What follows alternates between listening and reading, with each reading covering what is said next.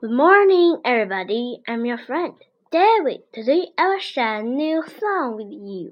The song name is Play Days.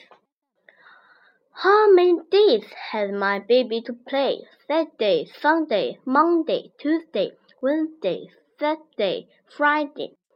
Saturday, Sunday, Monday. Hop away, keep away. My baby want to play. My baby want to play every day. How many days has my baby to play? Saturday, Sunday, Monday, Tuesday, Wednesday, Thursday, Friday, Saturday, Sunday, Monday. How away, keep away. My baby want to play. My baby want to play every day.